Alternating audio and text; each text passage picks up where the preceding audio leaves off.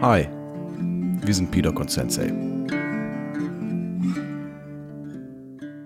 Elvin, hast du schon mal schwere Entscheidungen vor dir gehabt? Ja, das habe ich insbesondere, wenn ich überlege, was ich am Tag noch essen muss, um meinen Kalorienbedarf zu decken. Oh, das stimmt, das kriege ich immer mit. Ja, also das ist, da leide ich manchmal auch sehr, wenn ich ähm, so das 500. Erdnuss-Butter-Marmelade-Sandwich esse. Aber es ist eine Entscheidung, die ich sehr bewusst treffe. Nee, damit wollte ich spaßeshalber darauf hinweisen. Entscheidungen haben ja unterschiedliche Qualitäten. Du kannst ja zum Beispiel überlegen, was willst du essen? Das ist eine Entscheidung, die trifft man jeden Tag. Äh, du kannst aber auch überlegen, wen heiratest du? Das wäre eine Entscheidung mit viel mehr Implikation. Also so Entscheidungen haben unterschiedliches Gewicht, aber an und für sich ist das ja was, was wir eigentlich jeden Tag machen. Und es bringt eher noch Probleme, meiner Meinung nach, Entscheidungen nicht zu treffen. Also ich glaube, man trifft tagsüber jede Woche sehr viele Entscheidungen ziemlich unbewusst, weil man nicht drüber nachdenkt. Nimm mal, dass du in einem Job bist und das nicht hinterfragst, dass du diesen Beruf gerade hast und auch nicht drüber nachdenkst, andere Berufe zu verfolgen, also andere Berufsoptionen. Dann gehst du da jeden Tag hin und das ist ja an und für sich immer eine Entscheidung, die du triffst, da immer weiter hinzugehen und das wahrzunehmen, in derselben Wohnung zu sein, in derselben Stadt zu sein, dich mit denselben Leuten zu treffen. Und ich glaube, da passiert im Alltag sehr vieles sehr unbewusst. Ja, interessanter Punkt. Man kennt das ja, dass man vielleicht Angst vor Entscheidungen hat, Angst, Entscheidungen zu treffen hat. Aber so wie du das gerade eigentlich sagst, ist das ein falscher, wirkt das ja so ein bisschen falsch, dieser, dieser Aussage, weil man immer Entscheidungen trifft. Man hat nur irgendwie Angst, sich in eine bestimmte Richtung zu entscheiden. Weil, ich meine, du hast ja gerade, finde ich, richtig dargestellt, nichts zu ändern und irgendwie den Status quo beizuhalten, ist ja auch eine Entscheidung. Woher denkst du, kommt das, dass es dann so schwierig ist, irgendwie einen Richtungswechsel einzuleiten? Also du meinst, keine Entscheidung ist auch eine Entscheidung. Dass man da einfach irgendwo weitermacht und nichts ändert. Ja, genau. Also, oder hattest du das, habe ich dich gerade falsch verstanden? Ja, doch, das doch, doch. Ich glaube, ich glaub, da wäre ich dabei. Und dann hast du gefragt, warum das so schwierig ist, manchmal bewusst Entscheidungen zu treffen. Eine, ja, das ist ja dann quasi einfach, wenn man jetzt zum Beispiel auf sein Jobbeispiel zurückgeht mhm. und man hat einen Job, der einem nicht gefällt, aber man geht weiterhin, man ist nicht zufrieden. In dem Fall trifft man dann immer wieder die Entscheidung, einfach da zu bleiben. Ist das dann einfach, dass man sagt, immerhin habe ich die Sicherheit, ich habe jetzt Angst, irgendwie was anderes zu machen. Was ist der Grund, dass man dann so träge ist und diese Entscheidung, wirklich was Neues anzufangen, so schwer fällt? Kennst du die Redewendung, besser ein Spatz in der Hand als eine Taube auf dem Dach? Also die Sorge davor, dass es noch schlechter werden könnte. Und ich glaube auch einfach die, die Sorge davor, das, was man hat, zu verlieren. Ähm, ich glaube, wir haben in einer der letzten Folgen auch mal drüber geredet, wenn du in einer Beziehung bist und eigentlich nicht ganz glücklich, aber in fortgeschrittenem Alter, dass es da so Situationen gibt, dass man auch einfach trotzdem zusammenbleibt, weil man denkt, besser wird's nicht. Und es ist ja auch so, wenn du Entscheidungen triffst, dann machst du ja damit andere Türen zu. Also sagen wir, du hast eine Option von 100, 200, 5000, 10.000 Türen, wo du durchgehen kannst und diese Entscheidung im Leben sind diese Türen jetzt und die sind alle richtungsweisend. Sagen wir mal, ich bin 18 und ich entscheide mich, äh, nach Neuseeland zu ziehen. Ja, dann werde ich sehr wahrscheinlich nie wieder irgendwie eine Ausbildungsmöglichkeit in Deutschland haben in meinem Leben. Oder wenn dann erst sehr spät. So, ich werde, ich mache mir richtig viele Optionen damit zu. Und ich glaube, oft ist das die Sorge, sich diese Option zu verschließen. Aber das, was du vorhin meintest, dass keine Entscheidung auch eine Entscheidung ist, wenn du dich jetzt in dem Beispiel nie dafür entscheidest, irgendwo eine Ausbildung oder ein Studium oder ne, einen Job zu machen, die Optionen verschwinden auch von selbst. Also deine 10.000 Türen, je älter du wirst, desto weniger Türen werden das. Also zum Beispiel, als ich sehr jung war, war vielleicht noch nicht irgendwie klar oder unklar, ich hätte noch Hochleistungssportler werden können. So hätte ich noch mit Football anfangen können, weiß ich nicht, vielleicht passt meine Genetik dafür nicht ganz. aber ich hätte auch noch Tänzer werden können. So, ich hätte ähm, Naturwissenschaftler werden können. So, und jetzt mit 31 Jahren jetzt in Mathe reinzuspringen, weißt du, es ist einfach sehr unwahrscheinlich, dass ich da eine große Karriere draus mache. Es ist nicht ganz unmöglich, aber weißt du, je länger ich damit warte, desto unwahrscheinlicher wird das. Also je mehr Zeit vergeht, desto mehr meiner Optionen verschwinden halt. Und deswegen ist das vielleicht auch die Sorge, weil wenn man Entscheidungen trifft, so wenn ich mich jetzt entscheide, okay, ich studiere Mathe, naja, dann gehe ich nie auf die Schauspielschule vielleicht in meinem Leben. Und deswegen entscheide ich mich erstmal gar nichts zu machen, weil mich das lähmt. Du hattest gerade erwähnt, irgendwie dieses mit den Türen öffnen, Türen schließen. Und da ist mir irgendwie der Gedanke gekommen, vielleicht ist es ja so, wenn du in einem Job bist, in einer Situation bist, dein Status quo, dann kennst du irgendwie auch so ein bisschen die Pfade. Oder das kannst du so ein bisschen absehen. Du bist im Job, du kennst die Pfade, wie es für dich weitergehen kann. Du könntest vielleicht, wenn du deinen Job gut machst, hast du vielleicht in Aussicht, irgendwie eine bessere Position zu kriegen irgendwann, die dann vielleicht weniger nervt. Während diese andere Seite, diese andere Entscheidung irgendwie, da kennst du die Pfade gar nicht so richtig, ne? Also du, du, klar sind da ganz viele Türen, wie du sagst, aber irgendwie diese ganzen Türen, auf der, wenn du diese große Entscheidung dagegen triffst, sind vielleicht irgendwie viel unbestimmter und viel unklarer. Ja, viel risikoreicher. Und irgendwie würde das bedeuten, du, du verschließt dir ganz viele Türen, die du kennst, hin zu ganz viel, die du nicht kennst. Ich frage mich, ob das so ein, ob das so ein Faktor ist, ne? Irgendwie, dass dieses, du verbaust dir viele Sachen, die du kennst, wo du irgendwie eigentlich gut einschätzen kannst, wie das vielleicht laufen könnte. Ja, total, weil die einzelnen Türen, wo du gerade bist, die sind ja schon alle offen. Du bist durchgegangen, du siehst, was dahinter ist. Und die anderen sind alle zu, aber du müsstest aus der einen Tür wieder zurückgehen. Und dann, ja. dann ist das ein bisschen wie bei dieser, nicht der Preis ist heiß, aber dieses eins, zwei oder drei. Ne, ne, und wo ist der Zong dahinter? Kennst du das noch? So, und du willst halt nicht den Zong kriegen, sondern du willst irgendwie das Auto oder den die was? Waschmaschine. Das war so eine alte Fernsehserie mit so drei Türen und hinter einer ist immer der Zong, das ist so ein blödes Kuscheltier, was du dann kriegst. Und hinter den anderen Türen sind halt so mega die guten Preise.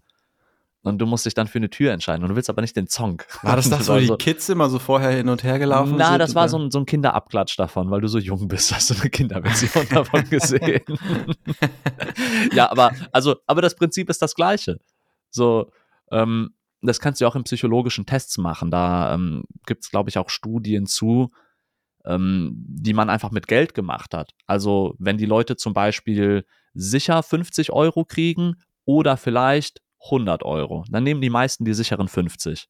Wenn die Leute sicher 50 Euro kriegen oder vielleicht 10.000 Euro, dann gehen viele in Richtung 10.000 Euro, weil ne, der Outcome da so viel positiver ist oder die Option da drauf. Und dann hast du quasi, kannst du Graphen erzeugen, ab wann die Leute anfangen, in Richtung Risiko zu gehen. Das ist ganz interessant. Und dann ist es ja auch so eine psychologische Konstitution bei Menschen. Einige sind einfach mehr Risk-Taker, also mehr Risikonehmer und andere weniger.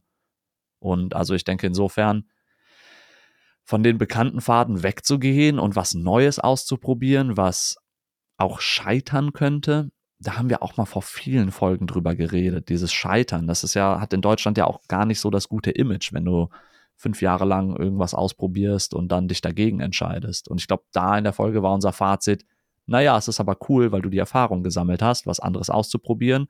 Und wenn du die Zeit hast, warum nicht? Welche Rolle denkst du, könnte in so einer Situation dann das Alter spielen? Einfach auch, wenn man überlegt, das hat vielleicht was mit Risikobereitschaft oder so zu tun. Ich glaube, in unserer Gesellschaft ist es schon so, dass, das habe ich immer so wahrgenommen, es gibt so eine gewisse Faszination für die Unbestimmtheit der Jugend. Ja, also in der Jugend hast du irgendwie so diese, du kommst gerade von der Schule so und alles ist offen. So, da gibt es irgendwie eine gewisse Faszination für, finde ich, so eine gewisse, ja, fast schon Bewunderung für dieses, alle Optionen sind offen. Versus jemand, der viel Erfahrung hat, vielleicht schon 40, 50 Jahre alt ist, 60, 70 Jahre alt ist, der hat natürlich schon alle Entscheidungen getroffen, viele Entscheidungen getroffen. Der hat nicht mehr diese Unbestimmtheit, wie du auch eben gesagt hast. So mit 31 fängst du dann vielleicht nicht mehr an, irgendwie nochmal ein komplettes neues Studium. Ist nicht unmöglich, kann man machen. Aber ist eine schwierigere Entscheidung, als das in der Jugend zu machen. Aus dem Bauch raus würde ich sagen, die jüngeren Leute können die wilderen Entscheidungen treffen. Einfach weil alles, was du zum Beispiel mit 15 oder 18 machst, also du kannst ja zehn Jahre deines Lebens einfach aus dem Fenster werfen und dann bist du bei vielen Sachen, also bei den komplexen naturwissenschaftlichen, technischen Sachen, würde ich sagen, nein. Beim Hochleistungssport auch nein. Aber bei allen anderen beruflichen Faden und Familie, da bist du ja noch total im Timing. Und das ist doch auch die Realität. Hast du mal äh, Leute in ihren 20ern gesehen? also, was passiert denn da, wenn man aus der Schule rauskommt? So, das ist doch in der Regel, dass man dann das erste Mal alleine wohnt und ähm, ich glaube, dann besaufen sich die Leute. Und dann machen das ein paar Leute ein paar Jahre lang und andere machen das aber auch irgendwie 10, 12 Jahre. Und irgendwann muss man dann so ein bisschen ernster werden. Aber deswegen würde ich tendenziell erstmal sagen, es ist diese, diese Offenheit aller Optionen, die braucht eine Weile wegzugehen. Deswegen ist es so viel einfacher, mit 16 oder 18 ein Work and Travel im Ausland zu machen, ähm, Studiengang abzubrechen und irgendwas anderes zu machen, viele Praktika, irgendeine Ausbildung, die wieder abbrechen. Das heißt jetzt nicht, dass das leicht ist, das abzubrechen oder so. Ne? Also in der Regel im Bekanntenkreis, die Leute leiden da sehr drunter, etwas abzubrechen, ne? weil es mit diesem Scheiterngefühl verbunden ist. Aber in meinen Augen ist es doch eher positiv, wenn du in deinen Teenagerjahren und deinen 20er Jahren einfach sehr viele Pfade ausprobiert hast. Also insbesondere, wenn du nicht diese Sicherheit hast, was du irgendwann machen möchtest. Und dann, um auf deine Frage noch mehr einzugehen, im Alter nimmt das dann natürlich wieder ab. Dann willst du diese aufgebaute Sicherheit vielleicht nicht mehr loswerden. Und ich glaube aber in sehr hohem Alter dreht es sich wieder, weil dann hast du diese Ich habe nichts mehr zu verlieren Haltung. Ne, vielleicht hast du auch einen gewissen Wohlstand oder so. Und warum sollst du jetzt nicht mehr durch die Gegend reisen? Du musst für deine Karriere keine Entscheidung mehr treffen. Und ähm, ich, ich glaube, das ist, warum manchmal so ein paar so, so Omas und Opas so ein bisschen bekloppt sind, weißt du, und so, so viel rumalbern, weil es halt überhaupt keine Rolle mehr spielt. Weißt du, was ich meine? Vielleicht waren die auch dement oder so. Das kann auch sein. ja, das, kann, das kann auch sein. Aber stell dir vor, die tun nur so, als wären die dement, weil es einfach egal ist. Glaube ich. Weiß ich nicht, ob das was ist, was es existiert, nee, aber. Das, ähm, das, nehme ich auch zurück. Also Demenz ist keine schöne Sache. Ähm, ein paar Leute im Bekanntenkreis ähm, haben da auch Leute. Also das, ähm, ja. da wollte ich keinen Spaß drüber machen. Ich finde aber, du wirst da ein gutes Stichwort das war ja für mich Studienabbruch. Ne? Das ist ja, das ist ja ein Stichwort, das auf mich zutrifft. Mhm. Und ich erinnere mich nach äh, meiner meinem Schulabschluss. Ich war so lost. Ich war so verloren. Ich wusste gar nicht wohin. Ich glaube, dann war Geld ein Faktor letztlich. Ich meine, irgendwie du musste hast, du, hast du hast ein Abitur gemacht, diese allgemeine Hochschulreife und warst 18 Jahre alt oder? Ja, 19, 19, 19. 19 und du hast keine Ahnung, was du studieren sollst oder eine Ausbildung oder so, kam das auch in Frage? Nee, das, das war mein, nicht. Das war, das war mir nicht prestigeträchtig genug, deshalb ah, das wollte ich, glaube ich. Ordentlicher Haushalt. Also auf jeden Fall ein Studium, aber du weißt nicht was. Äh, auf jeden Fall ein Studium, ich weiß nicht was, vielleicht was mit BWL. Das ist ja irgendwie dieses, ja, ne, letztlich, letztlich denke ich, Ausbildungen waren bei uns, hatten einen viel schlechteren Ruf, als sie eigentlich sind. Mhm. Ähm, ja, das ist auch immer noch so. Das gerade auch wenn, wenn du auf finanzielle Aspekte gucken möchtest oder so, dann ist es gar nicht so verkehrt, sich die Sachen mal anzuschauen. Ja, also die bessere Bezahlung kommt in der Regel mit dem akademischen Bildungsgrad. Egal wie viel Fertigkeiten und Fähigkeiten dir das letztlich bringt. Ich weiß nicht, ob das generell so ist. Ich glaube, es gibt tatsächlich schon, also wenn man statistisch guckt, dann ja. Aber ich weiß nicht, wenn du, was, was jetzt ist, wenn du eine gute Ausbildung machst in irgendeinem mechanischen Bereich, dann kriegst du, denke ich, schon eine solide Bezahlung auch. Und zum Beispiel versus jemand, der äh, irgendwas Sozialwissenschaftliches studiert. Mhm. Die sind ja dann oft auch nicht so gut bezahlt, die Positionen danach. Ja, ich kenne aber diese, diese Eingangsqualifikation. Du brauchst irgendeinen Uni-Abschluss, sonst darfst du nicht in die Stelle, egal wie qualifiziert du eigentlich bist. Oder also egal wie befähigt du eigentlich bist, diese Tätigkeit auszuüben. Wir brauchen einfach diese Checkliste. Aber gut, das ist ein anderes Thema. Ähm, was hast du denn dann gemacht? Wie hast du diese Entscheidung getroffen? Und es ist auch übrigens was, als ich Abitur gemacht hatte, ein Drittel in meinem Jahrgang dem ging es genauso, wenn nicht sogar mehr. Also die Leute, einige waren richtig traurig. Erinnere ich mich noch an einen ganz bestimmten Fall, der meinte, alle haben irgendwie einen Plan, was die machen wollen und ich will einfach nur chillen. Also hat auch so gesprochen. ähm, und ich weiß nicht, was ich machen soll. das, war, das klang wirklich ein bisschen so. Ähm, aber es hat ihn total beschäftigt. So, also gerade dieses, dass alle Leute um ihn herum Entscheidungen getroffen haben. Der eine zieht dahin, der geht ins Ausland, hier die Ausbildung, da das Studium. Und er weiß es einfach nicht, weil er keine Begeisterung für nichts hat. Wie war das bei dir dann? Ja, also in meinem Fall war das so, ich habe eine bequeme Entscheidung getroffen, in Anführungszeichen. Äh, mein Vater hat ja, der arbeitet bei einer Firma, die so Mechaniker hat, ähm, also Maschineningenieure, Maschinenbauer, und die bieten duale Studien an. Und mein Vater hat sehr darauf gedrängt, er meinte halt, das ist eine gute Idee. Und das war für mich eine bequeme Entscheidung, dann einfach zu sagen, ja, dann mache ich das halt, das ist bezahlt, ich gehe da rein. Und letztlich, ich meine, kann man noch sagen, war natürlich eine Erfahrung, die ich gesammelt habe, gerade wenn ich keine Ahnung habe, wohin. Aber war auf jeden Fall keine gute Erfahrung. Und der Grund, warum ich es dann abgebrochen habe, nach einem Semester bereits, war auch, das war eine Mischung aus vielen Dingen. Ich war sehr enttäuscht von der Studienerfahrung selbst das war ein kleiner Ort, der hieß Moosbach. Sicherlich irgendwie ein netter Ort, wenn man da mal einen Urlaub macht, aber für Studenten war das für mich sehr, sehr enttäuschend. Es gab keine Clubs, es gab nichts. Das, das war schon was, was ich mir gewünscht habe. Und da bin ich irgendwie jedes Wochenende nach Hause gefahren. Dann das Studium an sich hat mich jetzt auch nicht wirklich begeistert. Das war auch, war auch sehr verschult. Irgendwie mit, mit Klassen, jeden Tag hattest du irgendwie so sechs Stunden Unterricht vielleicht sogar mehr. Und es war irgendwie anders, als, als man sich das denkt. Sehr viel selbstständiges Lernen, sehr viel, du musst nicht hinkommen. Komm hin, wenn du willst. Kannst auch selbst aufarbeiten. Das hat mir alles irgendwie nicht so gefallen. Und ich weiß nicht genau, ob der Studiengang an sich jetzt, das ist, das ist was, was ich mich immer frage.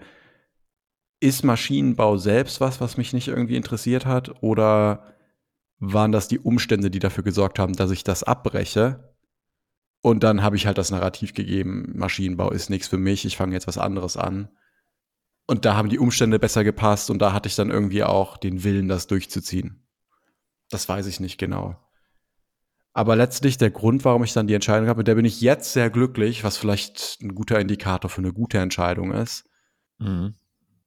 Die Gründe, warum ich reingegangen bin, waren, ich hatte keinen wirklichen Plan. Das war ein bequemer Pfad rein. Das war einer, wo ich nicht selbst viel Verantwortung, nicht selbst nicht viele Risiken eingehen musste. Und raus war dann natürlich eine schwere Entscheidung. Das war natürlich, ich muss mich äh, klar äußern, ich muss klar sagen, ich mache das nicht mehr.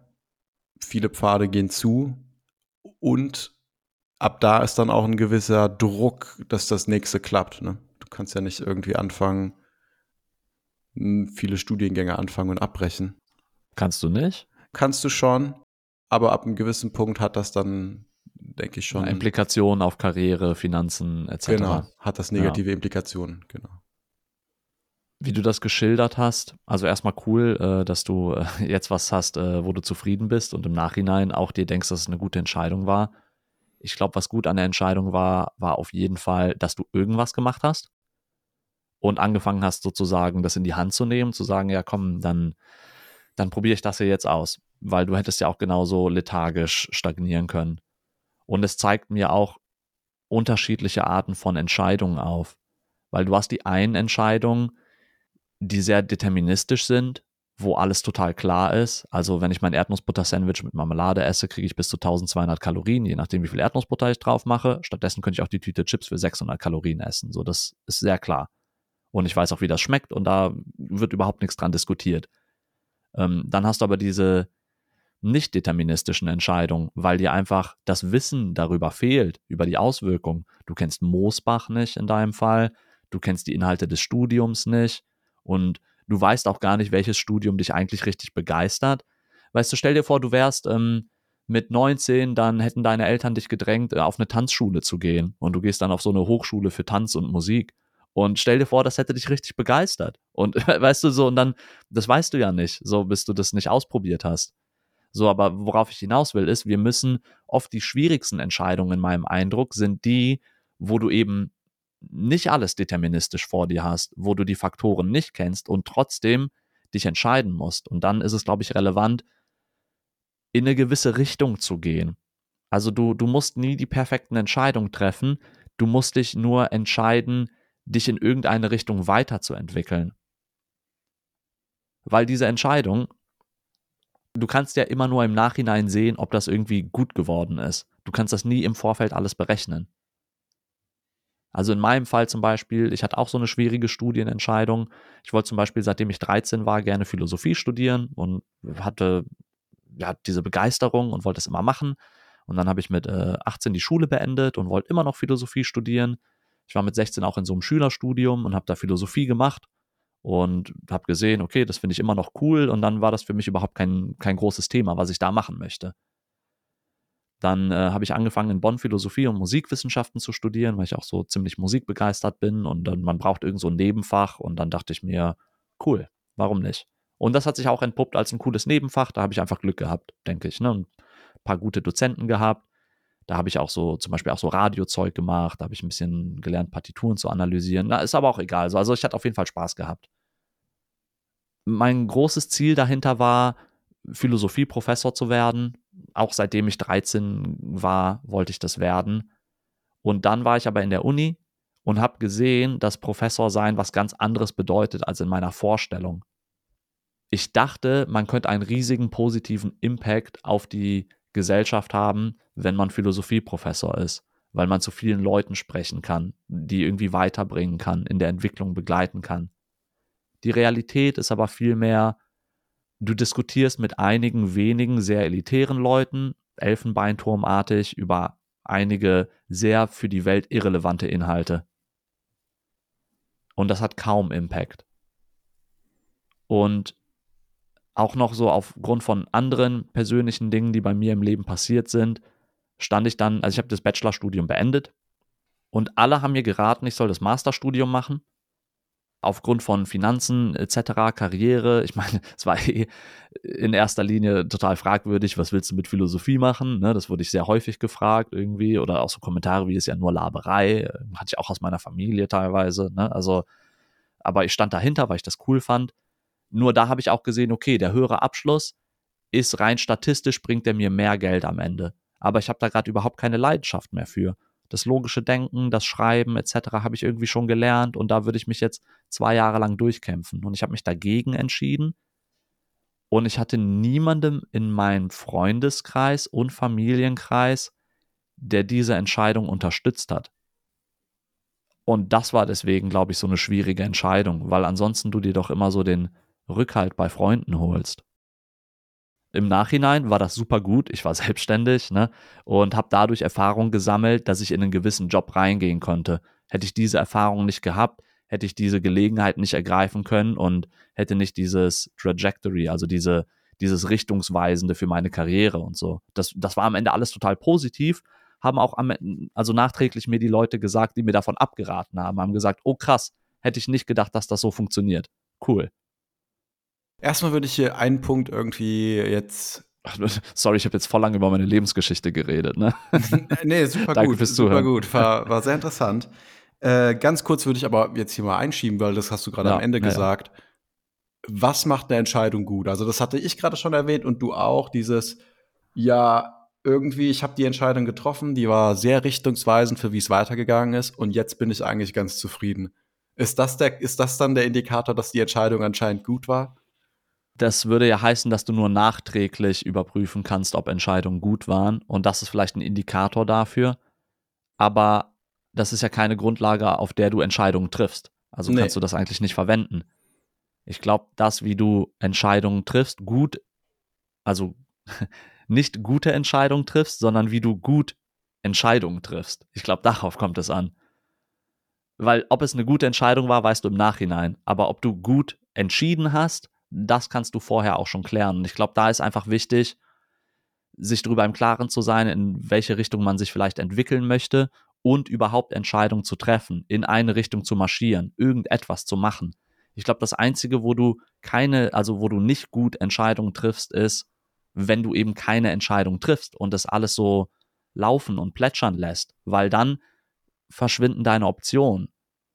Klar, du schließt richtig viele Türen mit dem Entscheidung treffen und das klingt irgendwie so restriktiv und du baust dir da was zu. Das ist aber, ich glaube, das ist eine schlechte Interpretation. Ich glaube, du müsstest vielmehr sagen, nein, du triffst Entscheidungen, die Türen gehen zu und das ist, wie du gestaltest. Das ist, wie du dein Leben in die Hand nimmst und etwas tust und etwas umsetzt und zu irgendwas, einem besonderen Schneeflöckchen werden kannst. So, also, weißt du, ich glaube, da, da ist vielleicht eine negative Konnotation in diesem Entscheidung treffen und dadurch Optionen zubauen. Nee, das Gegenteil ist der Fall. Wenn du keine Entscheidung triffst, bauen sich alle Optionen von selbst zu. Und so hast du zumindest die Möglichkeit, deine jetzigen Optionen zu maximieren. Das heißt, ich glaube, man sollte einfach viel drüber nachdenken, was ist das eigene Potenzial, wo hat man Begeisterungsfähigkeit und ich glaube, solange du mit Motivation in irgendeine Richtung rennst, ist das okay. Sei halt nicht kriminell dabei und so, ne? Da gibt es schon ein paar Einschränkungen, aber also mir macht es immer total Spaß, Leute kennenzulernen, die für irgendetwas total brennen. Und kennst du das nicht auch, wenn Leute gerne große Risiken nehmen? Und so diese bold Moves machen, also diese, diese sehr wagemutigen Entscheidungen, ey, das sind die Leute, die ich am besten anfeuern kann, einfach total cool finde. Ich bin dann immer, du machst was? Ja, go! cool. Dann will ich auch sehen, was da passiert. So, und das ist, das hat ja auch so eine Faszination. So, wohingegen, wenn jemand keine Entscheidung trifft, dann ist es eher so schade, das zu sehen.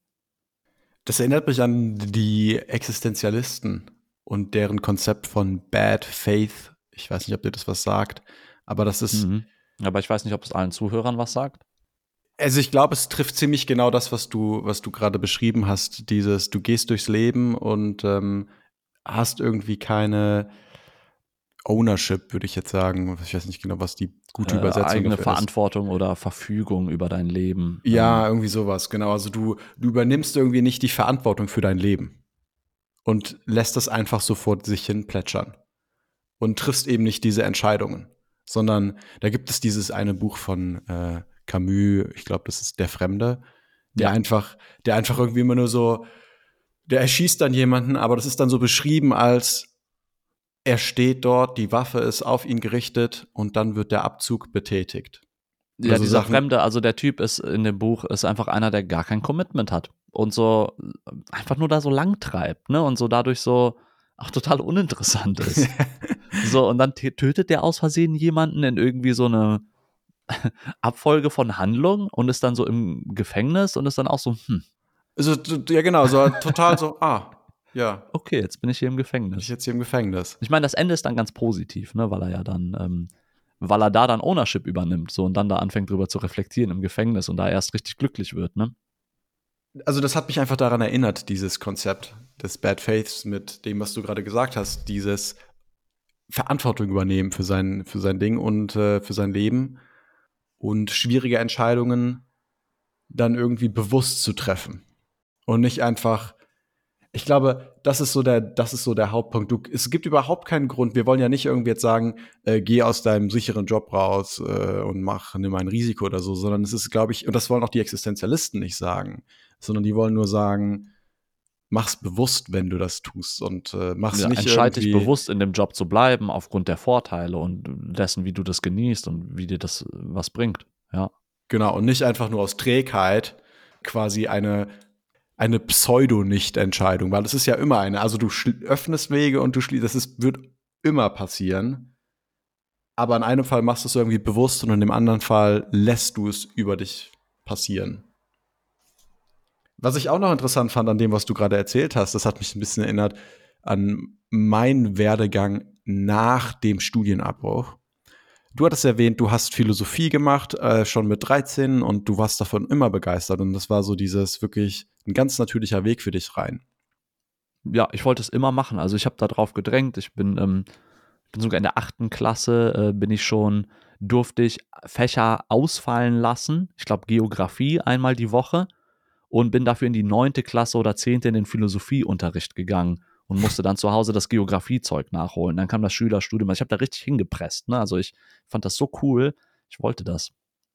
Das ist natürlich, finde ich, ein starker Indikator um irgendwie so eine Entscheidung zu treffen. Ich erinnere mich, ich war nach meinem ersten Studium, war ich so, boah, Maschinenbau, das ist es dann wohl nicht, was würde ich jetzt machen? Weißt du, dann kam auch so, boah, wie wäre es mit Philosophie? Aha. Du bist aber ein guter Philosoph, ne? Also du hast da einiges mittlerweile gemacht. Letztlich mache ich ja jetzt Mathematik, ne? Ich bin dann auch, ich glaube, Mathematik war so ein Kompromiss für mich, auch am Anfang einfach, ja, okay, Philosophie. Da waren auch wieder meine Eltern als Korrektiv mit drin in den Entscheidungen, äh, die gesagt haben, ne, Philosophie wirklich schwierig, finanziell, wie das hier vielleicht auch gesagt wurde. Und in dem Fall finde ich das auch, glaube ich, ganz gut, dass meine Eltern das gesagt haben, weil ich habe, und das ist ein großer Unterschied, der mir gerade zwischen uns beiden auffällt, ich habe nicht diese Begeisterung von Anfang an dafür aufgezeigt, ja. Das ist was, was dann sehr spontan entstanden ist. Boah, was mache ich wie fest mit Philosophie? Ne, so nach dem Motto irgendwie so als komplette Trotzreaktion. So, hm, boah, dann will mhm. ich jetzt gar nichts Materielles mehr machen. Ich will einfach irgendwas machen, was möglichst weit weg ist von dem, was, was ich vorher gemacht habe. Und das wäre, glaube ich, eine schlechte Entscheidung gewesen für mich in dem Kontext, weil dann hätte ich vielleicht auch gar nicht so richtig dafür ne, gebrannt, sondern es wäre einfach nur irgendwie so eine Entscheidung gewesen, wie, ja, die vielleicht dann auch irgendwie nur so über mich gekommen wäre als Trotz. Hätte ich dann auch in der Weise performen können, wie du das vielleicht in dem Studium hast. Du hast ja auch sehr gut abgeschlossen in dem Philosophiestudium, dass du ja, ich, ich glaube, bei so Sachen hängt es dann vielleicht doch vielleicht ein bisschen damit zusammen, wie viel hast du, bevor du in so eine Entscheidung reingehst jetzt, wie mit einem Philosophiestudium, hast du irgendwie so eine authentische Historie, dass du dich dafür interessierst? Oder ist das nur so ein Ding, dass du da jetzt auf dem Hype-Train aufspringst und irgendwie gerade das dein, das ist gerade irgendwie so, wie du halt vibest und bist so, boah, ich will kein Geld, das ist alles, ich will jetzt immateriell sein, ich will so ein bisschen hippieartig sein, das ist gerade so eine Phase in deinem Leben und dann sagst du, dann nehme ich jetzt das Studium da sehe ich klar drin, du sollst wichtige Entscheidungen nicht emotional treffen oder so spontan. Und ich sehe da drin, was du sagst. Entscheidungen, die so wegweisend sind und Entscheidungen, große Entscheidungen sind immer richtungsweisend, aber nicht so richtig deterministisch. Da sollte Motivation dahinter stehen. Du solltest da irgendeine Leidenschaft für haben. Und das ist das, was dich auch sehr weit bringt. Disziplin ist super wichtig, wenn du Entscheidungen durchziehst. Aber wenn du da gar keine Leidenschaft für hast und die Leidenschaft kann auch abflachen, die Disziplin kann abflachen, aber wenn du beides nicht hast, dann ist das zum Scheitern verurteilt. Deswegen, ich habe zum Beispiel, ähm, warte, jetzt muss ich die Privatsphäre der Leute ähm, wahren. In irgendeinem Kontext habe ich mit jungen Leuten zu tun. Und ich finde es immer ganz interessant zu sehen, gerade dieses äh, Ende der Teenagerjahre, Anfang der 20er Jahre, wenn die Leute oft überlegen, was die machen wollen, wenn die darüber reden, du siehst immer, ob die diesen, diesen Drive haben, also diese Leidenschaft für irgendwas. Und das ist für mich diese Leidenschaft, und das siehst du auch bei sehr jungen Kindern, ne, sagen wir sechs oder zehn Jahre alt, das siehst du auch bei Teenagern, bei jungen Erwachsenen, wenn die über irgendein Thema reden und da so leidenschaftlich für sind und dadurch die Bereitschaft haben, Arbeit zu investieren, dann heißt das für mich, ich muss mir gar keinen Kopf um diese Person machen. Weil diese Person ist in der Lage, etwas zu finden, wofür die Begeisterung hat und ist in der Lage, Zeit zu investieren. Und das ist meiner Meinung nach das Rezept für gute Entscheidungen treffen. Und dann, es kann sein, dass du irgendwo ganz anders auf der Welt rauskommst als mit der anderen Entscheidung, aber du wirst immer einen Weg finden können, dich weiterzuentwickeln und dadurch auch so eine Zufriedenheit zu entwickeln. Wie ist das, denkst du, für Leute wie mich? Weißt du, nach dem Studium oder nach der Schule? Ich hatte, also ich hatte schon Begeisterung für Sachen, aber jetzt nicht für Sachen, die sich irgendwie finanziell lohnen würden. Ja, ich habe mich immer sehr für Sport interessiert. Ich habe sehr viel Sport gemacht zu der Zeit. Ich habe auch schon gelesen. Ich habe ich hab auch schon mich für philosophische Sachen interessiert. Ja, ich habe auch schon irgendwie immer so eine Faszination für Nietzsche gehabt, ohne mich da wirklich einfach, ohne jetzt da wirklich was von zu verstehen. Das ist, glaube ich, immer noch so. Aber wie, wie macht man das dann in so einem Fall, wenn du so einen Typen hast wie mich? Ist das dann ein Problem, dass ich diese Leidenschaft nicht habe für irgendwas Spezifisches? Langfristig vielleicht. Ähm, und das wäre, glaube ich, genau mein Ratschlag. Finde raus, wo du Leidenschaft hast. Die wichtigste Entscheidung, die du erstmal treffen musst, ist, irgendwas auszuprobieren. Wenn du wirklich gerade dich für nichts begeistern kannst, dann heißt das auch, dass du in den letzten zehn Jahren für nichts Begeisterung hattest? Oder gibt es da vielleicht doch so Weißt du, hast du von diesem Film Billy Elliot, I Will Dance als Kind gesehen, hast da immer Gänsehaut gehabt. So ist da vielleicht doch was? so, wo, weißt du, wofür du irgendwie im Stillen brennst, was du gerade nicht weißt. Ich glaube, es wäre super wichtig, dass du einfach Sachen ausprobierst. Und denk darüber nach, wie viel Zeit du hast, dass Leute fünf Jahre lang sich jedes Wochenende besaufen und nichts tun und dann immer noch die Kurve kriegen und ihr Leben im Griff haben. Du hast gerade alle Zeit der Welt das Wichtigste ist, etwas zu finden, für das du dich begeistern kannst und wo du Zeit investieren kannst. Und wenn dir nichts einfällt, ja, dann meinetwegen, dann hol einen Würfel und dann, äh, oder mach die Augen zu und werf so einen Dartpfeil auf so ein Buch mit so Jobtiteln oder so. also, weißt du, was ich meine? So, mach aber irgendetwas. So, weil ich glaube, der einzige Fehler, den du da machen kannst, ist, nach nichts zu suchen und deswegen nichts zu finden und dann halt für immer in dieser stagnierenden, leidenschaftslosen Position zu sein. Deshalb an sich dieses, das ist das, was ich gut auch an diesem Work and Travel und so Sachen finde, oder? Also ich finde jetzt ja. persönlich die Aktivität an sich sonderlich nützlich. Auch diese, ich glaube auch oft, da hast du ganz viel komischen Tourismus in diese Hilfscamps oder so Sachen, weißt du, dass du so soziale äh, Hilfsarbeit leistest irgendwo in Afrika. Das ist ja eine richtige Industrie mittlerweile äh, und wirklich was bewegen tut man da nicht. Aber dieses immerhin bleib nicht einfach zu Hause sitzen. Genau. Und tu nichts, sondern forder dich raus und mach's dir irgendwie unbequem, ne?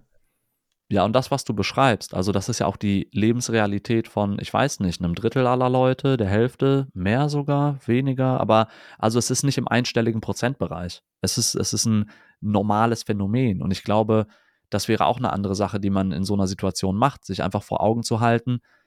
Das ist normal, nicht zu wissen, wohin. Und das ist normal, mit dem Status quo unzufrieden zu sein.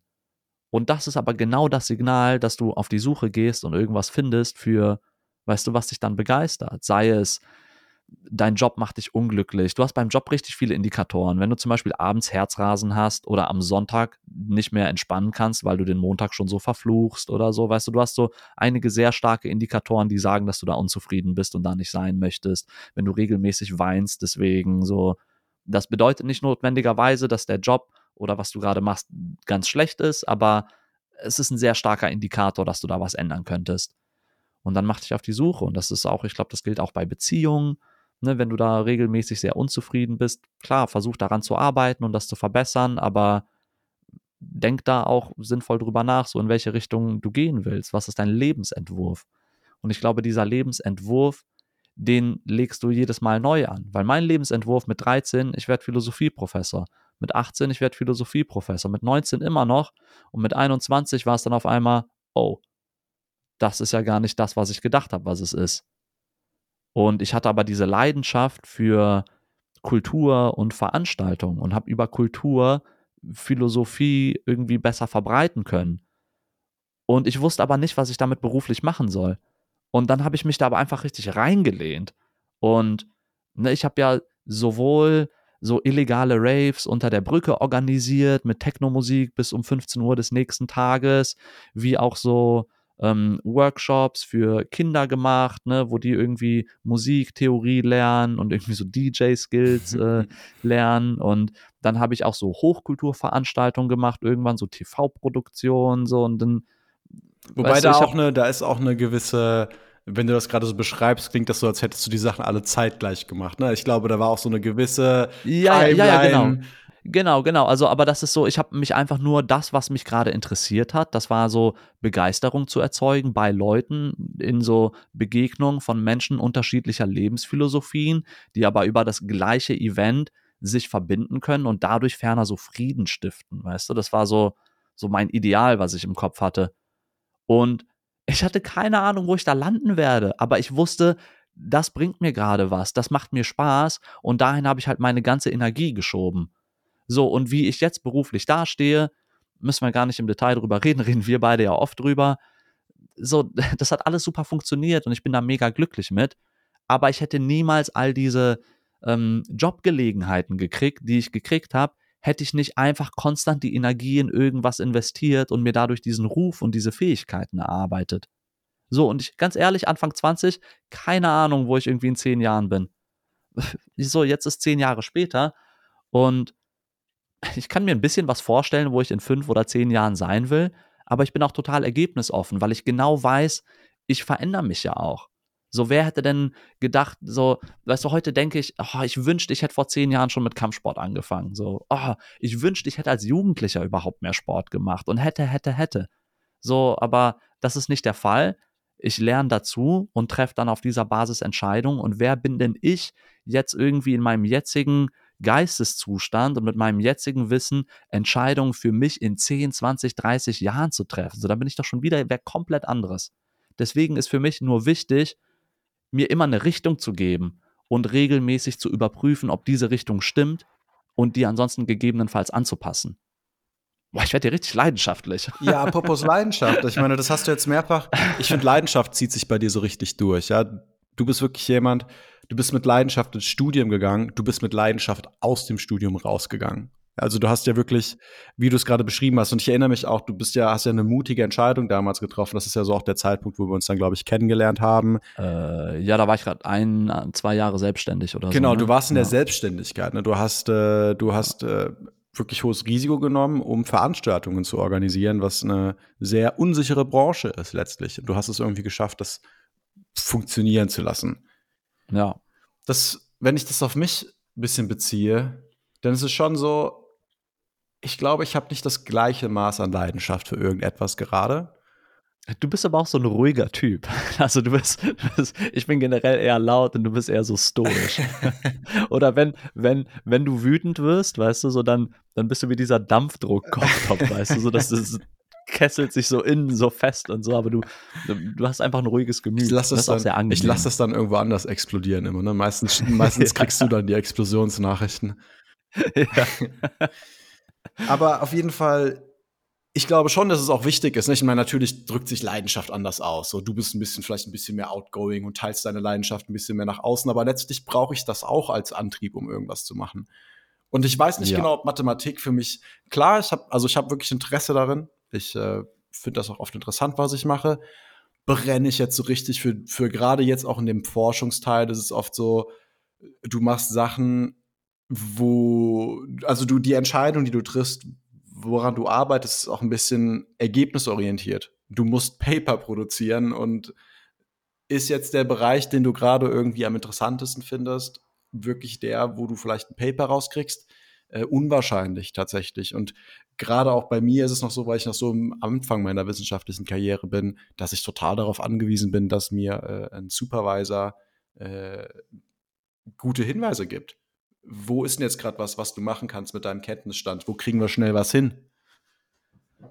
Insofern weiß ich gar nicht, wie das bei der Leidenschaft in dem Bereich ist mit mir. Und ich bin auch gerade ja tatsächlich am Überlegen immer, was mache ich jetzt, wenn mein PhD vorbei ist in anderthalb Jahren? Oder ist es eher ein Jahr? Eine sehr gute Sache, die du jetzt gerade machst, ist, dass du äh, dir dieses Praktikum in München geholt hast, wo du einfach mal in eine Firma reingehst, die dein Know-how anwendet und einfach sehen kannst, wie das ist. Und auf dieser Basis kannst du auch sagen, oh, verrückt, das will ich gar nicht machen. Und dann kannst du einen neuen Pfad einschlagen und aber dieses logische Denken aus Mathe, so ich diskutiere viele Themen mit dir und du bist ja extrem analytisch ne, und so super stone cold logical. und das ist ja ein sehr, das ist ja eine sehr hilfreiche Fähigkeit so in, in vielen Situationen. Plus du kannst irgendwie ein bisschen rechnen, programmieren etc. So, aber ich glaube, genau da ist der richtige Schritt du überlegst, ist das überhaupt das, wofür du richtig brennst?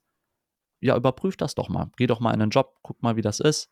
Jetzt hast du da auch wieder so komische Faktoren. Es könnte sein, eigentlich brennst du dafür, aber genau der Job beim Praktikum ist richtig blöd und dann ne, kannst du falsche Rückschlüsse ziehen, aber hey, so, das ist immer noch besser als gar keine Information.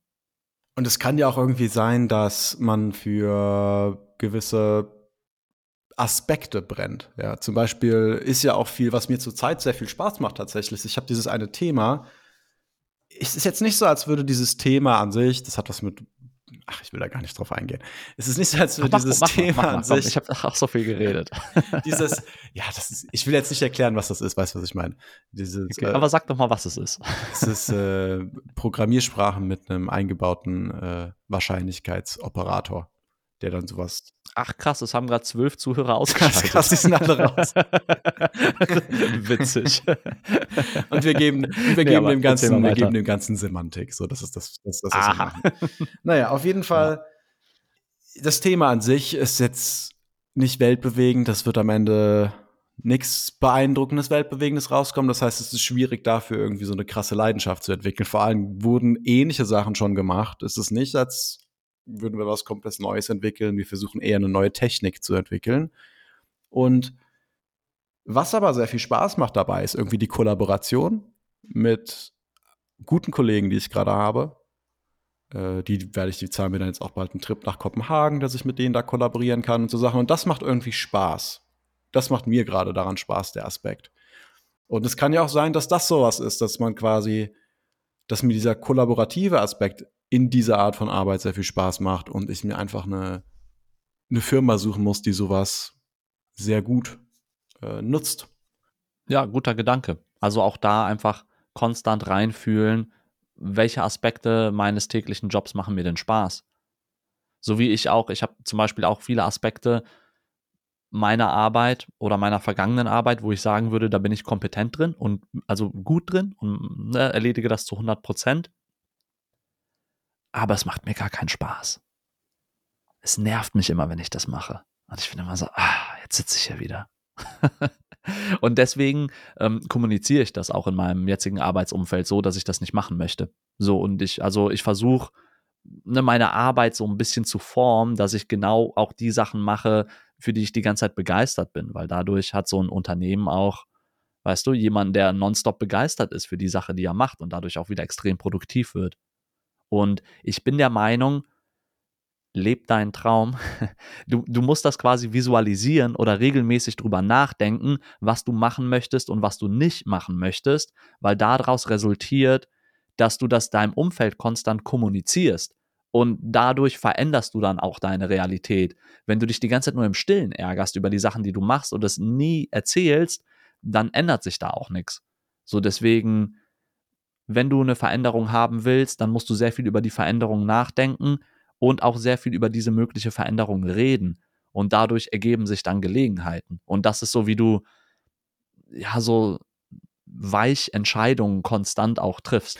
Das könnte ein guter, das ist eine gute Idee, irgendwie dieses. Du hast, du bist vielleicht unsicher. Fang doch mal an, einfach darüber zu reden mit Leuten, oder? Also du, du magst deinen Job nicht, du willst vielleicht raus aus dem Job, du willst vielleicht drin bleiben in dem Job. Und da denke ich halt, du kannst so eine Entscheidung vielleicht langsam klarer werden lassen in dir, indem du eben eine vielleicht kontinuierliche Konfrontation mit ihr irgendwie hast, in dem, im Gespräch mit anderen Leuten und dadurch so eine kontinuierliche Reflexion. Ja, Da erinnere ich mich in deinem Fall auch an eine schwierige Entscheidung, die wir bei deinem, ich glaube, das war irgendein früherer Job, also nicht der Mhm. jetzt, sondern davor. Da ging es dir ja auch nicht so gut drin. Ne? Ich glaube, da hatten wir sogar auch mal gesprochen. das, das, das kann man so sagen, ja. Also du hattest wirklich eine schwierige Phase, du warst Ja. vielleicht irgendwie eine Burnout oder so Sachen. Ja, also das hätte man auf jeden Fall diagnostizieren können, ja. Oder, also, oder kurz davor oder so. Also vielleicht als Hintergrund, die Struktur, in der wir waren, war nicht richtig geschaffen für die Aufgaben, die diese Struktur bewältigen muss. Und aufgrund dieser strukturellen Probleme gab es halt sehr hohe Belastungen einzelner Mitarbeiter, um das trotzdem zum Funktionieren zu bringen. Also die, weißt du, ähm, stell dir vor, du brauchst 100 Leute, um das Haus zu bauen und da sind aber nur 30 Ja. so und dann aber alles ein bisschen komplexer und anders, aber das war das und meine Entscheidung war, gehe ich hier raus und scheitere in Anführungsstrichen oder versuche ich das möglich zu machen? Und da hatten wir so viel drüber gesprochen. Ich glaube, da hast du mit vielen Leuten drüber gesprochen. Wir hatten auch insbesondere sehr viele Gespräche darüber, wie, wie man da jetzt am besten mit umgeht. Das war ja auch ein zeitlich befristetes Projekt. Das heißt, es war auch immer die Option, okay, beiße ich mich da jetzt durch, beiße ich mich jetzt da durch, was du, glaube ich, letztlich auch gemacht hast. Ja, Aber es gab viele Momente, wo wir überlegt hatten, so was ist jetzt die Entscheidung. Ich weiß, was war da nochmal so der Entscheidungsprozess? Und das war ja wirklich, du, es gab Momente, wo du warst so, ich höre jetzt auf, ich höre jetzt auf, ich höre jetzt auf. Ich erinnere mich, dass ich, glaube ich, immer ein bisschen dafür argumentiert habe, ob du das nicht irgendwie durchstehen kannst bis zum Ende. das Projekt abschließt? Also rein ähm, für den Lebenslauf und so und die zukünftigen Optionen war das sowas wie, ah, mach auch noch das Masterstudium, dann hast du bessere Karrierechancen. Das war meine erste Festanstellung auch, drei Jahre. Und wenn auf dem Papier ich da kündige und das nicht zu Ende bringe, dann ne, sieht es einfach nicht so gut aus, wie wenn ich irgendwie diese riesige Herausforderung meister. Das ist ein ganz anderes Narrativ. Und das war natürlich die ganze Zeit dieses Unwohlsein für die Karriere, Fortschritte versus mir geht es dann besser, aber mir fehlen danach Optionen. Und das war, also ich hatte auch mehrere Tage, wo ich mich äh, auch schon mal entschieden hatte, aufzuhören und dann habe ich es irgendwie aber nicht gemacht. Ähm, letztlich, glaube ich, war das eine große Ego-Nummer auch. Ich wollte nicht die Person sein, die, die scheitert und das nicht hinkriegt. Aber das wird total problematisch, wenn du vor Herausforderungen stehst, die nicht zu schaffen sind und du denselben Anspruch hast. Diese Haltung ist total gut, wenn du die Sachen auch bewältigen kannst und in der Lage bist, immer dich durchzubeißen. Aber weißt du, wenn du vor einer Herausforderung stehst, die nicht zu schaffen ist und du hast diesen Anspruch, das ist ja genau das, wo Leute einen Burnout kriegen. Also das war in deinem Fall ja wirklich, sage ich mal, Limit. Es war eine Limit. Mir ging es da sehr schlecht ein paar Jahre lang. Also ja. Aber im Nachhinein, ich bin sehr froh, dass ich es gemacht habe. Jetzt ist es vorbei. Und ich habe auch für mich selber rausgefunden, wo meine persönlichen Grenzen sind. So, also in Sachen Belastbarkeit. So, da habe ich einmal das klare Extrem gesehen. So, ab wann, so, wo ist der Punkt, wo ich zerbreche? So, das weiß ich jetzt. Und das ist auch sehr wertvoll. Und ich glaube auch, dafür sind die 20er ideal, ein, zweimal zu übertreiben und diese Grenzen rauszufinden. So, ich würde sagen, das darfst du nicht konstant machen. Wäre der Job unbefristet gewesen, ohne so ein klares Ziel, dann hätte ich wahrscheinlich nach neun oder zehn Monaten gekündigt. Es war in diesem Fall dieses spezifische projektbezogene auch. Ne? Es war so, es war ganz klarer Zeitraum und Erfolg ist, wenn das Projekt abgeschlossen ist. Ne? Und während, wenn das unbefristet ist, dann ist es ja irgendwie was anderes. Dann ja, ich hatte halt diese wilde Situation, dass ähm, mein direkter Vorgesetzter, also wir hatten zwei Geschäftsführer und einer wurde, ähm, äh, hat gekündigt der war mein direkter Vorgesetzter und hat so ein bisschen die Entscheidung in dem Bereich getroffen. Und ich hatte zwei Kolleginnen in dem Bereich, die dann im Anschluss ebenfalls gekündigt haben. Und dann kannst du ja ausrechnen, was dann irgendwie bei mir liegen bleibt. Ja, ja. Und ihr habt auch keine neuen Leute dann reinholen können doch, so schnell. Doch, doch, eine neue, eine neue Person, aber nicht zwei. Ja. Da war für mich auch diese Entscheidung irgendwann, okay, ich ziehe das jetzt durch oder nicht. Und das war auch eine sehr schwierige Entscheidung. Und da habe ich dann gesagt, komm, das ist begrenzt es kann mir so viel bringen. Und ähm, deswegen, deswegen mache ich das jetzt hier. Ein interessanter Punkt, den ich aus dem, was du gerade gesagt hast, rausziehe, ist, ja, retrospektiv war das too much. Also das war nicht nachhaltig und sowas würdest du nicht nochmal durchstehen. Jetzt sehe ich ja auch, wenn dieses Umfeld so wäre und ich könnte von vornherein Nein sagen, weil ich jetzt genau die, die Punkte erkenne, die, weißt du? Aber das finde ich so, ganz, so eine, ganz interessant, weil die Erfahrung war sehr wichtig, um diese Fähigkeit jetzt zu haben, um sowas zu identifizieren, ne? letztlich. Ja. Also deshalb diesen Punkt, dass ja. du sagst nach dem Motto, ja, wenn das jetzt deine erste Erfahrung in die Richtung ist, dann macht es vielleicht auch Sinn, mal an seine Grenzen zu gehen, um einfach rauszufinden, ob das wirklich ein, ob das wirklich ein Limit ist. Ist das wirklich jetzt hier das Limit? Ja. Oder stelle ich mich gerade ein bisschen an? Ich glaube, das ist tatsächlich an irgendwie, wie, wie willst du diese Erfahrung kriegen? Was, was irgendwie, und irgendwie musst du es wissen. Du willst ja auch keiner sein, der tatsächlich dauerhaft irgendwie zu schnell abbricht und dauerhaft irgendwie nicht das Durchhaltevermögen hat. Genau. Also die ganze Zeit so Kurzschlussentscheidungen, weil man gerade mal schlecht gelaunt ist. Weil das Leben ist ja auch, also es ist ja auch oft anstrengend. Ja. Was für mich schlimm war, war zu erkennen, dass egal welcher meiner Freunde in meiner Situation gewesen wäre, ich hätte dem hundertprozentig geraten, da rauszugehen und aufzuhören. Das ist es nicht wert, deine Gesundheit und dein Wohlbefinden geht vor. Ich hätte das allen Leuten geraten und ich habe es aber selber nicht gemacht. Und das ist so ein bisschen so dieses wie, weißt du, wenn dein Hund krank ist, gehst du sofort zum Arzt und wenn du selber krank bist, dann geht das schon. ich erinnere mich, warte, mit wem hast du da alles drüber gesprochen? So, mit wie vielen Leuten? Das muss ich jetzt nicht keine Namen sagen, aber wir haben viel gesprochen. Und was war so der O-Ton? Fünf bis zehn. Leute, würde ich sagen, zehn Leute vielleicht. Haben dir welche geraten aufzuhören oder war von allen auch so, mach weiter? Ja, es, es waren die beiden Dinger, zieh das durch, das lohnt sich. Je mehr ich mit den Leuten geredet habe und je näher die dran waren, desto eher haben die mir geraten aufzuhören. Ja. Also wenn ich einfach nur Leuten sage, hey, es ist ziemlich stressig hier und ne, ich habe da viel zu tun, mir geht es dann nicht so gut deswegen, dann sind die so, ja, aber kommt sie das durch. so, also aber ne, sobald da irgendwie diese, diese emotionale Nähe geöffnet wurde, war es so, Alter, du musst da raus, das geht nicht. Und die ganzen Gespräche mit den Leuten zu führen, war ja für meine eigene Entscheidungsfindung total wichtig. Und da finde ich, gibt es auch einfach so klare Handlungsanweisungen, wenn du überwältigt bist von einer Entscheidung. Weil wir reden ja jetzt gerade einfach drüber, dass wir da wie so äh, Strategen, wie der Militärgeneral vor so einem Blatt Papier sind an einem Tisch. Dann sind da andere Leute dabei. Wir gucken, was sind unsere Optionen. Alles klar. Die Truppen kommen dahin. Das machen wir so. Gut, Feierabend. Das ist ja gar nicht die Realität. Du bist ja bei diesen wichtigen Entscheidungen, und da sind wir noch gar nicht drauf eingegangen. Wir haben jetzt nur über so Jobentscheidungen geredet, wo man irgendwie lange nachdenken kann. So, du hast ja auch ganz viele äh, super emotionale Entscheidungen, die du treffen musst. Und ne, ich will jetzt gar nicht viele Beispiele nennen, aber ich will sagen, wir haben das auf dem Schirm, was für Unmengen an unterschiedlichen Arten von Entscheidungen es gibt. Und oft ist man davon überwältigt.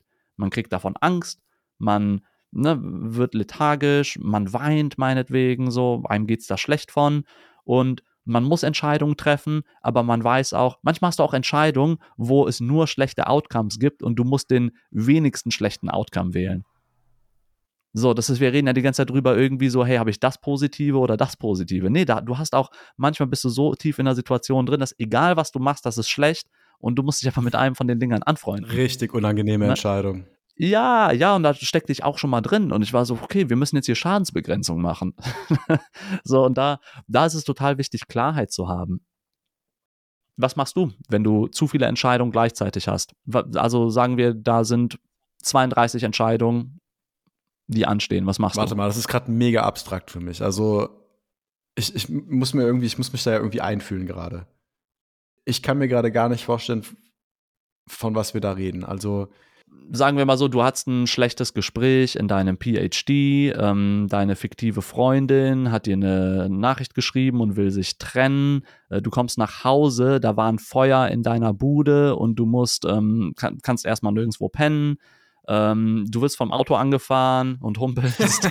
Äh, also so, weißt du, so, so sagen wir mal so, das ist so, so ganz vieles. So. Und dann äh, fällt auf einmal die Finanzierung aus für dein PhD. Die sagen dir, hey, ne, ab in zwei Monaten ist da nichts mehr. So, wie gehst du damit um? So, wenn du komplett überladen wirst. Ich glaube, was, was mir gerade einfällt, tatsächlich ganz konkret ist, ich habe ja das Praktikum angefangen oder ich möchte das Praktikum gerne machen. Und ich habe die Entscheidung getroffen, dass ich das Praktikum gerne machen möchte. Das war irgendwann im Mai oder, oder Juni.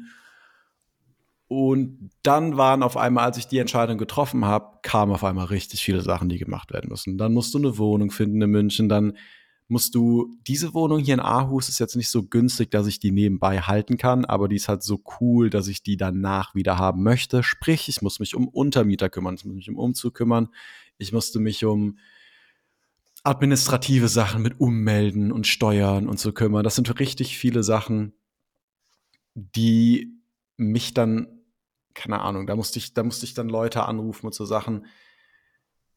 Das hat mich auf jeden Fall ziemlich gestresst und dann auch gerade so Sachen wie Wohnungsentscheidungen treffen, finde ich total nervig. Das hasse ich wie die Pest, mich um sowas zu kümmern. Äh, gerade in München ist es auch kein Spaß. Mhm. Und in dem Fall war es für mich so, dass ich dann wirklich, also ich kann dann quasi auch gar nicht arbeiten, bis ich nicht irgendwie eine Richtung rausgestellt habe. Also ich kann mich gar nicht konzentrieren auf die Sachen, die ich eigentlich machen müsste jetzt in meinem PhD, bis ich nicht irgendwie eine Wohnung in München gefunden hatte und irgendwie klar ist, was passiert. Bis ich nicht irgendwie rausgefunden habe, kann ich die Sachen hier untervermieten und das alles schon so in die Wege geleitet habe und dann mich quasi für einen Plan entscheide, wie das alles abläuft. Ich weiß nicht, ob es da Grenzen gibt, das kann ich dir nicht sagen, weil das, das Beispiel, was du gerade eben gegeben hast, ist natürlich so verrückt. Das habe ich noch nie erlebt. Ich weiß nicht, wie ich mich in so einer Situation verhalten würde. Wie ist es bei dir? Hattest du denn Sachen, wo, wo irgendwie so viel auf dich eingeprasselt ist, dass du, dass deine Entscheidung eben nicht mehr sowas war wie, okay, ich muss das jetzt nach und nach abarbeiten, bis ich wieder irgendwie, bis ich hier wieder irgendwie den Wald vor meinen Augen sehe. Weißt du, sondern. Ja. also ich erinnere mich an so ein paar, paar Situationen bei mir, die, ähm, kamen einige Sachen gleichzeitig rein. Das war auch nicht so angenehm. Leute, die mich gut kennen, wissen auch, woran ich gerade denke. ähm, Würde ich jetzt, ähm, ne, das springt hier den Rahmen. Aber was mir hilft, in egal wie verrückt die Situationen werden, ne, also insbesondere wenn es jetzt auch so um ähm, teilweise Leben und Tod geht, ähm, maßgebliche berufliche Entscheidungen, äh, Liebe und so, und wenn das alles gleichzeitig ist, weißt du, was mir hilft, ist wirklich einfach einen Schritt zurückzugehen, um alles in den Blick zu kriegen, weil ich der Meinung bin, sehr wichtige Entscheidungen solltest du nicht emotional treffen. Das heißt, da musst du, also bei sehr großen Sachen musst du auf jeden Fall nochmal drüber schlafen. So ähnlich wie auch wenn du dir ein Rennrad für 4000 Euro holen willst oder so, wie viel du auch immer zahlst für. Kauf das nicht am selben Tag, wenn du es gesehen hast, sondern lass da ein paar Tage vergehen und schau, wie sehr du das wirklich willst. Also lass dich da nicht von den Emotionen lenken, weil das ist so, ein, so eine Voreingenommenheit steckt da drin. Ähm, und dann, wenn ich all diese Entscheidungen habe, ich will erstmal die in eine Liste, musst du nicht aufschreiben, außer es ist so viel Zeug, dass du es musst. Ich will die nach Dringlichkeit sortieren. Ich will erstmal rausfinden, ist da irgendwas, was ich heute jetzt entscheiden muss? Und sind die anderen Sachen in einer Woche, in einem Monat? So, was, was ist die Deadline bei all diesen Problemen? Und das kann ich erstmal in eine Ordnung bringen. So, und dann habe ich schon sehr viel geschafft. So, wenn du weißt, in München die Wohnung brauchst du bis dann und dann, ähm, ne, untervermieten musst du dann machen, so, dann strukturier das so ein bisschen und dann siehst du, wann du was machen musst. Dann, wenn es zu viel ist zu erledigen, immer noch nach dieser Sortierung, dann musst du die Dinger nach Priorität sortieren. Und dann gegebenenfalls einfach sagen, okay, um diese vier Sachen kümmere ich mich nicht. Das hat negative Implikationen, aber das ist nicht so wichtig wie diese anderen Sachen. Und dann schaust du, was ist das Wichtigste und dann setzt du daran noch, wie viel Zeit brauchen die Dinge ungefähr. Und dann kannst du dich da so durcharbeiten. Aber du musst da, ich glaube, du musst da einfach sehr emotionslos werden, außer bei emotionalen Entscheidungen. Da musst du in dich reinfühlen natürlich. Aber du musst es einfach so klar strukturieren und priorisieren, weil sonst überwältigt dich das.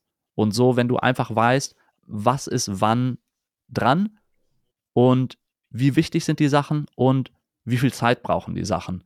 Und dann kannst du auch investierte Zeit versus Priorität gegenüberhalten. Oh, das wäre mir mega wichtig, aber dafür müsste ich zwölf andere Tasks äh, hinten runterfallen lassen. Ist mir das das wert? Mhm. Und dann würde ich in so eine Feedback-Runde gehen mit mir selbst innerlich und das am nächsten Tag auch nochmal überprüfen, aber auch mit Freunden drüber reden. Wenn alle meine Menschen, die ich kenne, mir genau auch zu dem raten, was mein Bauchgefühl ist und meine logische Entscheidung, ist das sehr stark für mich. Und dann sage ich, okay, dann scheint das, scheint es nicht verkehrt zu sein, das würde jeder so machen. Wenn alle Leute mir genau das Gegenteil raten von dem, was ich machen will, ist das ein guter Grund für mich, nochmal in mich zu gehen und zu überlegen, hm, bin ich gerade vielleicht zu emotional? Wenn eins, zwei Leute sagen, nein, mach das nicht so, aber die übrigen Leute sagen, ja, mach das, dann denke ich auch, okay, das ist so eine, Gaußsche Normalverteilung, so dass ein paar das irgendwie nicht so sehen, aber insgesamt, ne, die, die Summe steht da schon hinter und ein paar sagen was ganz Beklopptes und dann bin ich so gut, jeder Jack ist anders.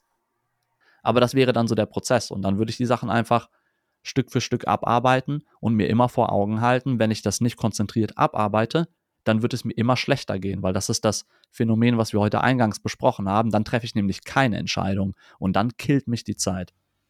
So, und die Zeit trifft die Entscheidung für mich immer auf eine Art und Weise, wie ich die nicht treffen möchte. Also so, so bei meinen, meinen ähm, privaten Miseren, die ich irgendwann mal erlebt habe, so vor zehn Jahren und irgendwie auch wann anders nochmal, hat mir das sehr geholfen, da, da mich loszulösen. Ach, und ich habe mir auch so Trauerzeitfenster äh, eingebaut. Also ich bin einmal auch so sehr bewusst irgendwie zusammengebrochen für eine halbe Stunde und habe auf dem Boden geweint und mich nicht bewegt. Und dann bin ich aber aufgestanden und habe weitergemacht. Also ich habe das versucht, so getrennt zu halten. Smart. Ich also, weiß nicht, also in de, ich weiß nicht, ob das für In dem jeden Zustand kann ich nicht produktiv arbeiten, weißt du? So, es war so. Ich ja. weiß nicht, ob das für jeden klappt, aber äh, interessante Methodik, ja. Ja, also ich kenne es ganz ehrlich von Müttern, die, die haben das ganz gut raus, äh, in so total übermüdet zu sein und äh, überfordert mit irgendwie viel Geschrei, Kinder, Stress, Krankheit. Und wenn die sich abends alleine hinlegen, können die nochmal sich schön ausheulen und dann aber wieder produktiv an den Dingen arbeiten. Da will ich jetzt keine Aussage drüber treffen, wie gesund und gut und nachhaltig das ist, aber es ist wirklich dieses in den relevanten Situationen zu funktionieren und einfach zu operieren.